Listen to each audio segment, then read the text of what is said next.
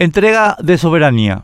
La actitud de algunos empleados del pueblo paraguayo, funcionarios públicos, con respecto a las exigencias de la Unión Europea indica que tienen una grave falencia formativa, intelectual o moral.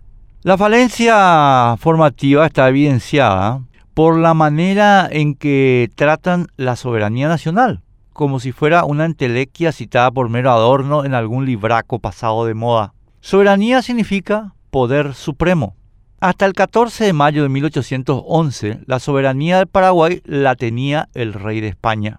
Desde el 15 de mayo siguiente, nuestros padres se la arrancaron a la corona española y la tomaron para sí mismos y para nosotros. Aunque los funcionarios citados al principio no lo sepan, la soberanía no es una estúpida diadema o un estúpido poema. Es la capacidad de administrarnos nosotros mismos, de decidir solos nuestro propio futuro, de resolver lo que hacemos con el país que nos pertenece a nosotros solos.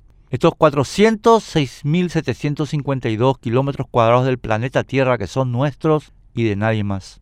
Está formalizada en nuestro contrato social, nuestra constitución, en sus artículos 2 y 3, que son la base desde la que debe entenderse toda nuestra ley fundamental. Ningún artículo de nuestra Carta Magna puede legítimamente entenderse o leerse como derogando o limitando sus artículos 2 y 3. La soberanía, como lo deja clarísimo el artículo 3, consiste en que nosotros los paraguayos, y solo nosotros los paraguayos, y nadie más, detentamos el poder de administrarnos, ejecutivo, el de darnos leyes, legislativo, y el de juzgarnos, judicial, y que ninguno de esos poderes puede delegarlos. Los funcionarios que ejercen por mandato del pueblo esos poderes tienen una prohibición constitucional expresa y taxativa. No pueden delegar esos poderes ni en todo ni en parte.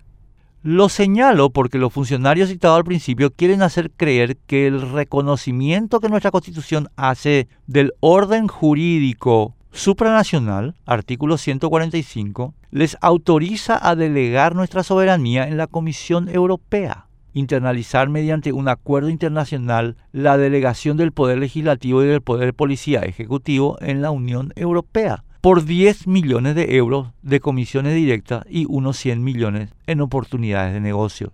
Los funcionarios mencionados al principio pretenden no entender que aceptar en un acuerdo internacional el reglamento 1115 de la Unión Europea es una cesión expresa y concreta del poder legislativo y del poder de policía del pueblo paraguayo sobre el territorio de nuestro Paraguay, violando de paso también el artículo 155 de nuestra Constitución.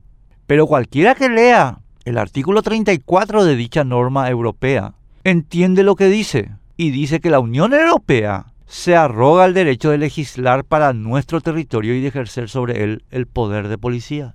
Deberían volver a estudiar los funcionarios de los que hablo, porque si no están entregando nuestra soberanía por burros, lo hacen por inmorales, pues no hay una tercera opción.